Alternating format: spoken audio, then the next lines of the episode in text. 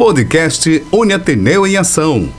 O tema é a terceirização disfarçada de pejotização, ou vice-versa. Olá, caros internautas, tudo bem com vocês? Começa agora mais uma edição do podcast Uniateneu em Ação, um produto de comunicação do Centro Universitário Ateneu, que tem o objetivo de discutir assuntos do interesse do nosso público, contando com a participação de gestores, coordenadores e professores da Uniateneu, como também de profissionais do mercado que vêm aqui e compartilham com a gente todos os seus conhecimentos e experiências. E nessa edição, nós vamos falar sobre o tema a terceirização disfarçada de pejotização ou vice-versa. E para conversar com a gente sobre esse assunto, recebemos mais uma vez aqui em nosso estúdio o professor mestre Álvaro Pereira.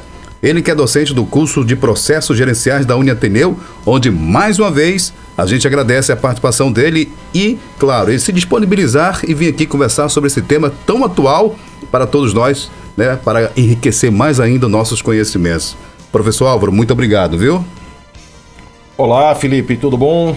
É, um abraço a todos os internautas. Eu que agradeço a oportunidade de poder tratar com você aqui levar aos queridos internautas um tema presente hoje em nossas vidas, né? Uhum. A, a questão de terceirização ou a questão do nome que o mercado acabou instituindo, né? A é. tal de pejotização, eu sempre trato isso entre aspas, né?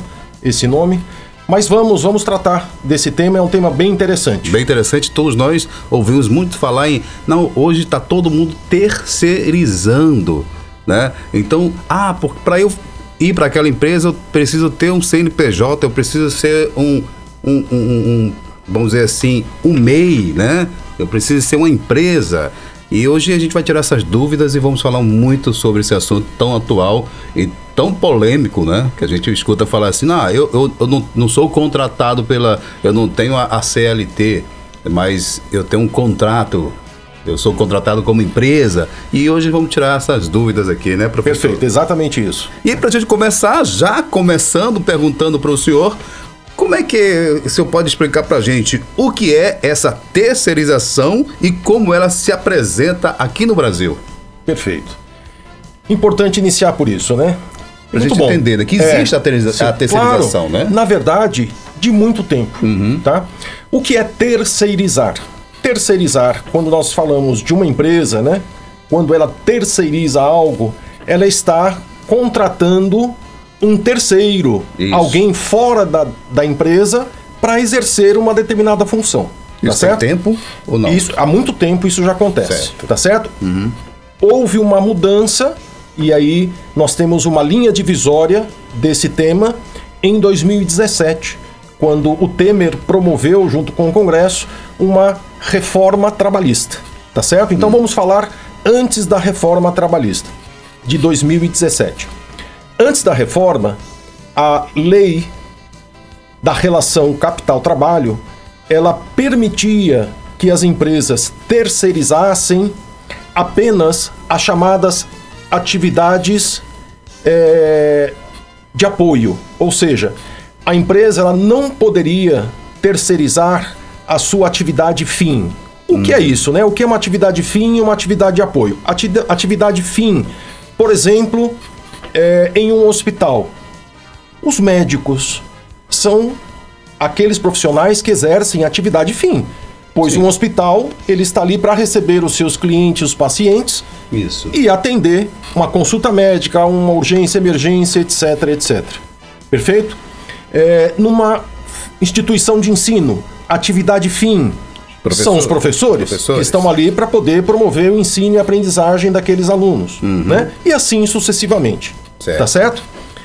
As atividades de apoio são todas as outras, né? Contabilidade, é, financeiro, é, vigilância, limpeza, que eram atividades clássicas de terceirização antes de 2017. Né, Alimentação, né? Eu terceirizo a cozinha, né? O restaurante Isso, da empresa, certo. etc, etc. Tá certo? Muito bem. Em 2017, houve uma mudança com essa reforma. E aí o Congresso entendeu e assim é, fez a mudança e o, e o, Temer, né, o presidente Temer, é, promulgou, sancionou. sancionou, que as atividades de terceirização passaram a abranger todas as situações. Então as empresas passaram a poder terceirizar também a atividade fim a partir de 2017. Uhum. Então, é, uma instituição de ensino pode terceirizar os professores? Pode. Um hospital pode terceirizar os médicos? Pode, a partir de 2017. Agora, Felipe, é importante é, deixar claro o que é a terceirização, tá certo? Da mesma forma que nós terceirizamos uma atividade de vigilância, hum. como é que eu terceirizo? Eu, pessoa jurídica, tenho que contratar outra pessoa jurídica, ou seja, uma empresa que presta serviço de vigilância. Entendi. Tá certo? Contudo, esta empresa que presta serviço de vigilância, esta empresa terá os seus colaboradores contratados seletistas, porque eles têm vínculo direto com aquela empresa terceirizada. Percebe? Entendi. Então, esse é o modelo, tá? O médico, um hospital vai poder terceirizar os seus médicos? Pode, mas ele vai ter que contratar uma outra pessoa jurídica que, por sua vez, contrata, contrata os médicos, seletistas naquela pessoa jurídica. Então, para ser claro, para ficar mais claro para os nossos internautas, então, uh, pega como exemplo o, o hospital. O hospital, ele contrata uma empresa que tem médicos contratados por eles Perfeitamente. Né, na sua grade. E ele presta serviço. E, e, a empresa presta serviço, não deixando faltar. De alocação de, de mão de obra, entre aspas, médicos. Médicas, pronto. Tá certo? Foi claro. Da mesma forma que vigilância, limpeza, vigi... cozinha. Enfim, cozinha e etc. Entende. Perfeito? Perfeito. Exatamente isso. Então, esse é o modelo de. É, esse é o posicionamento hoje de terceirização no Brasil. O antes de 2017, o pós 2017 e o que é a terceirização prevista em lei tá certo? Então eu contratei a outra empresa e esta empresa obrigatoriamente contrata os colaboradores dela seletistas com todas as obrigações uhum. e proteções legais previstas na legislação. Perfeito, perfeito. Então, assim, é, a gente vê muito isso, né? Mas é, não, não na sua totalidade, né, professor? A gente vê pessoas fazendo esse tipo de terceirização de forma é, é, é, irregular, vamos dizer assim, que você vai, vai deixar bem claro na próxima pergunta que eu vou fazer agora. Então, eu quero que você explique para a gente é, o que é essa PJ, é, a pejotização e qual a sua relação com a terceirização. Porque hoje só o que a gente fala aí que a pessoa hoje ele é a empresa. É. E não é bem assim que a, que a terceirização não. deve acontecer, não, né? Não. Então vamos lá. É, primeiro, o que é a pejotização, né? Hum. De novo, entre aspas, né? Pejotização. É o nome que o mercado acabou atribuindo para um movimento muito forte a partir de 2017, onde hum. as empresas entenderam que ah, agora eu posso terceirizar a atividade fim, hum. ok, então eu vou contratar a pessoa jurídica. Só que aí há o erro. Quando contratam a pessoa física disfarçada de pessoa jurídica. Isso, isso. Eles falam: olha, abra um MEI e vem aqui prestar serviço para mim. É essa mesmo. Será abra que não um há uma, uma falta de, de, de, entendimento da lei? Ou não? Não, não, não, não. É, a lei está bem clara quanto ou, a isso. Ou tá? é uma maneira de burlar. É, então, vamos segue não, o jogo. É, o jogo. A, a, lei ela é bem clara em relação certo. a isso, tá uhum, certo? Uhum. É, uma pessoa física ela pode abrir uma empresa para prestar serviços? Pode. Esse não foi o objetivo do MEI, tá certo? O MEI, quando foi constituído lá atrás, essa possibilidade de uma pessoa jurídica chamada MEI, microempreendedor individual, o objetivo dele foi trazer para o um mundo formal Aquelas aqueles colaboradores que faziam as suas atividades, mas não tinham é, sobre estas a possibilidade de se amparar com as proteções sociais. Certo. Tá certo? Como uma, uma doceira, uma boleira. Né? Como uma doceira, uma boleira, o, o cachorro quente da esquina e tal, e etc. Certo. Tá certo? Então, o camelô. Esse, o camelô, esse é o objetivo do MEI e, e, sensacional. Foi uma, uma sacada muito boa e que de fato gerou um resultado positivo. Ou seja, trouxe para a formalidade e essas pessoas passaram a ter a oportunidade de pagar os seus tributos e ter o amparo e a proteção social, que é, acabou advindo dessa relação. Uhum. Porém, é, como eu disse, de 2017 para cá, é, o mercado acabou desvirtuando essa questão. O MEI é uma, é uma pessoa jurídica muito fácil de se abrir, é, e não, de, não, poderia ser diferente, né? É, uhum. dado ao seu objetivo inicial. E aí as empresas começaram a convidar essas pessoas a abrir uma MEI e prestar serviço como pessoa jurídica. Agora veja, é, vou te dar dois exemplos deste professor. Professor recente, antes carreira executiva. E lá na minha carreira executiva, um determinado momento da carreira, e que eu era seletista, uhum. era diretor executivo CLT, uhum. é, uma outra empresa me propôs uma contratação e eu queria voltar aqui para o Ceará, que eu estava em Recife, etc e tal. E ela falou: Olha, mas eu queria lhe contratar como pessoa jurídica. Eu falei: Ok, vamos avaliar. E aí, neste processo de avaliação, é, é que as pessoas que são convidadas para ser uma pessoa jurídica nessa relação do capital-trabalho precisam avaliar com cuidado. E aí eu fiz a minha avaliação e aí achei que era conveniente, não só para a empresa, mas também para mim, uhum. me submeter a uma relação de pessoa jurídica. Aí eu abri a minha empresa de consultoria, não era o MEI à época, uma uhum. empresa mesmo de consultoria formal, e de fato eu estava ali na empresa prestando um serviço de consultoria. Eu não era naquela empresa um diretor, um executivo. Eu era um consultor que estava prestando os serviços de consultoria. Okay. E trabalhei desta forma por um bom período, tá certo? Por um bom período. Bom para os dois lados, tá?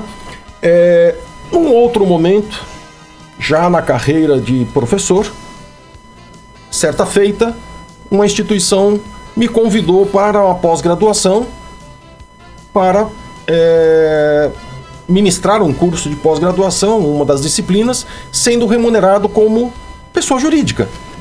Eu, da mesma forma, fui analisar, como analisei lá atrás e vi que poderia ser interessante também para os dois lados. E claramente eu percebi que não. Ou seja, aquela instituição estava me oferecendo o equivalente a uma remuneração seletista uhum. numa condição de pessoa jurídica. o que, na minha avaliação, era um verdadeiro absurdo e eu declinei naturalmente daquela proposta. Então veja, as pessoas precisam avaliar com muito critério e com muito cuidado quando abrem mão de uma relação seletista para uma relação PJ, elas precisam ter um incremento salarial de no mínimo 75% para que isso passe a valer a pena. Tá certo? A mais do que o salário, é isso? A mais do que o salário normal dela. Normal. Porque ela tinha aquele salário, mas tinha toda a proteção daquele salário. Décimo terceiro, férias, nananá, tá certo? Então, exato. Então, uhum. é, e quando eu abro mão disso tudo e vou para uma relação de PJ, o salário tem que ser incrementado no mínimo em 75% e ainda com direito a férias, tá? Detalhe importante tem algumas situações que empresas não. chamam a pessoa para trabalhar como PJ. Essa pessoa vai trabalhar com vínculo é, de subordinação. Essa pessoa vai ser não eventual, ou seja, está na empresa trabalhando todos os dias. Cumprir tá o horário direitinho. Tudo que a lei define como empregado e deveria ser, portanto, seletista, tá certo? E algumas empresas até falam, não, mas não vai ter férias. Como assim? Como é que eu trabalho o restante da vida toda sem férias? Não dá para não ter férias, né? A própria empresa deveria refletir e saber que a pessoa precisa descansar de tempos em tempos, não, né? Rende, mas né? enfim. Muito bem, pessoal. Nós estamos aqui com o nosso podcast, podcast Une Ateneu em Ação, hoje falando sobre esse tema tão importante, né? E que ainda é dúvida para muita gente. A terceirização disfarçada de pejotização ou vice-versa. Conversando com a gente mais uma vez aqui, dando uma aula, está o professor mestre Álvaro Pereira, docente do curso de Processos Gerenciais da Uniateneu. Eu vou continuar aqui com a, mais uma pergunta, professor, Por porque está tão bom que a gente né, vai surgindo as perguntas e a gente vai fazendo. A, a quem interessa, professor, essa terceirização disfarçada de pejotização? É, ótima pergunta, Felipe. Na verdade, assim, é, acabei já antecipando dois exemplos né, é. da minha carreira. Então, é, a depender da composição da negociação e de composição de ambas as partes é, pode ser interessante para os dois, dois lados, lados, né? Tá certo? É, em outras situações, em outras situações, só para a empresa. Só para a empresa. O que, o que eu tenho percebido enquanto consultor é, rodando as empresas hum. é que sim, é, muitas vezes e, e, sobretudo nos momentos difíceis de empregabilidade que nós vivenciamos nos últimos Sim. três anos, né, com Verdade. pandemia, etc. e tal, uh, as pessoas são convidadas, entre aspas, né, uhum. para se tornar uma pessoa jurídica uh, e muitas das vezes acaba aceitando porque não tem outra saída, tá é. certo? É, mas aqui fica um alerta, né? O mercado ele muda, né? E a empregabilidade, por exemplo, hoje, ela já está muito melhor. Isso. Né? Então, não se esqueça que há um mercado grande que pode voltar a lhe absorver como seletista, né? É, em cima disso, eu faço uma pergunta, né? Que a gente quer saber do senhor, sua opinião, a sua avaliação, como está hoje no Brasil a relação do capital versus trabalho e qual a perspectiva, né, de futuro. Pois bem, é, essa é um tema bastante amplo, né, Felipe? Até transcende um pouco esse esse nosso, um esse nosso né? tema aqui de um nota pouquinho. fiscal e, e seletista, etc. Por quê? Porque nós temos também aí toda a tecnologia avançando de maneira avassaladora, né? Inteligência artificial, etc. Sim. E isso impactando. Mas eu vou me ater apenas ao nosso tema, tá? Em relação ao tema, é, o que, que eu tenho percebido? É, há um movimento forte, já como eu disse, né, de algum tempo para cá, de 2017 para cá, da tal, entre aspas, pejotização, as empresas convidando as pessoas e muitas vezes a empresa pensando em reduzir custo, né? Porque as empresas também estiveram pressionadas nesse período, né? Verdade. É, a, a, o desemprego ele não é por desejo do empresário, na verdade. O desemprego é porque o mercado ficou muito ruim, né? As empresas passando por dificuldades e etc e tal mas vejo uma luz no fim do túnel, tá? Na verdade, é, com o novo é, governo que assumiu agora em janeiro de 2023, nós devemos ter, como já tivemos lá atrás, um cuidado maior para esse tema da relação capital-trabalho. E imagino eu que deva existir já um aumento do processo de fiscalização é, dessa relação, é, fazendo com que as empresas comecem a se preocupar um pouco mais, haja visto que essa terceirização disfarçada de pejotização, ela está de uma maneira inadequada perante a lei. Né? E claro, essas empresas estarão suscetíveis a Punições. Sanções, sanções quando a fiscalização multas. vier a diagnosticar esse tipo de, de situação, tá certo? É, não podemos esquecer também, Felipe, é, que ah, quando o colaborador ele tem uma relação é, de pessoa jurídica, da mesma forma que a empresa ela se desamarra daquelas daquelas obrigações legais, né? Olha, quando eu for desligar a pessoa, tem multa de FGTS, etc, uhum. etc, etc. O colaborador também ele se desamarra dessa relação. O colaborador está mais livre, tá? Quando ele está numa relação de PJ, ele pode também pedir para ir embora e tchau. É. Então veja que a legislação, quando a gente fala legislação seletista, que muitos acabam dizendo, ah, não é só para proteger o empregado. É. Não. A, a, relação seletista ela protege os dois lados. E, e hoje tem tá profissionais certo? que preferem estar no contrato, né? no, no, no, no no, na Sim. pejotização do se, que se na, a na composição for interessante, é. né, financeiramente, sobretudo, não é? Até porque às vezes também é, é, é aquela, aquele ditado, né? Você é meu funcionário até quando a empresa quiser. E é, e ele é funcionário da empresa até quando ele quiser também. E vice-versa, é, exato. Vice então, então, na verdade, o que vai, vai acontecer, e também já se percebe um pouco isso, tá? As pessoas estão muito mais livres também, tá? Muito mais flexíveis, né? E, e um pouco também relacionado a essa nova geração, um, com a, com a ansiedade um pouco exacerbada, né? É. A, a troca de, de rumo é muito rápido. E se está no PJ, aí fica mais, mais fácil, fácil, ainda, não é? Muito bem. Vamos lá para a nossa última pergunta do nosso podcast, no podcast Uni Ateneu. Passa muito rápido, né? Mas é muito bom esse papo, esse papo geralmente falando desse tema tão importante. E hoje todos nós sabemos como é importante a, a, a, emprega, a empregabilidade, também você tem que tomar cuidado com o contrato de trabalho para ver como é que vai ser essa terceirização. Então, o professor Álvaro Mestre aqui da Uniateneu, professor do, do, do, do curso de processos gerenciais, está dando uma aula para a gente e para você, amigo internauta que está nos ouvindo. Muito obrigado pra, por todos vocês estarem com a gente até agora. E eu pergunto agora ao professor Álvaro, em sua opinião, professor, qual é, é a, o posicionamento do governo em relação à fiscalização? Você estava falando dessa da, da, das empresas né, que pode ter sanções e tal. Qual a, a relação dessa fiscalização sobre a terceirização disfarçada de pejotização? Como é que o senhor vê isso e como é que pode acontecer para essas empresas em muito relação bom, a isso? Muito bom, Felipe. Felipe, na verdade, esse assunto ele já está sendo discutido no Congresso, tá uhum. certo? É, alguns governistas é, têm já trabalhado, é, o próprio é, Haddad, o próprio ministro Haddad, hum. também já citou esse tema, né? É, é, só não estão dando prioridade, até porque prioridade não é em função de tantas outras coisas, né? Como nós estamos avançando com arcabouço, com, Isso. enfim, reforma fiscal, que de fato são prioridades é, do Brasil, não é? Nem do governo, é do Brasil. Mas certamente isto vai ser avaliado, até porque, Felipe, isso tem impactado a arrecadação.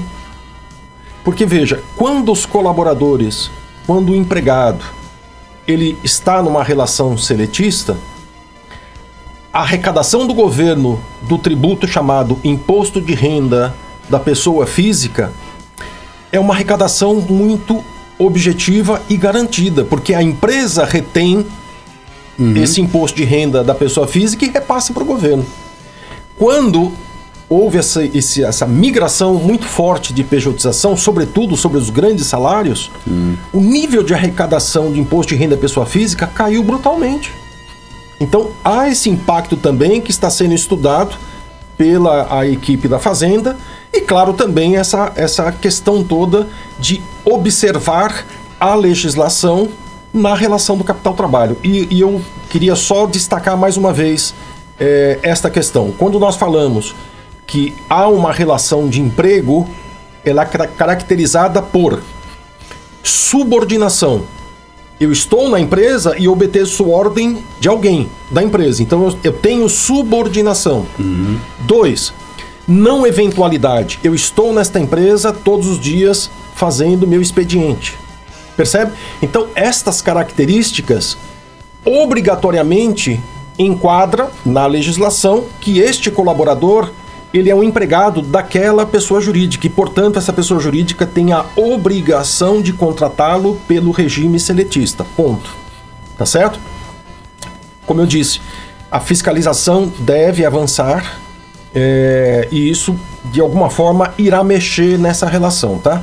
Uhum. Eu, eu entendo e acredito que isso deva Mas a, acontecer. A, possibilidade de acabar é, é, o MEI, essas pequenas. Não, não. Até porque o MEI, o propósito não foi esse propósito dele, como dissemos, é, né? É Foi pro, pro, pro, ambulante, pro, pro pessoas verdade, de então, bem que estão trabalhando. Vamos só alinhar e corrigir o que está errado, não é isso? Exatamente. Essa fiscalização vai ser para isso. Corrigir Essa tá desvirtuação, né? Isso. Acabou desvirtuando este, o, este processo o da que é a terceirização. Exatamente. Está desvirtuado aí. É.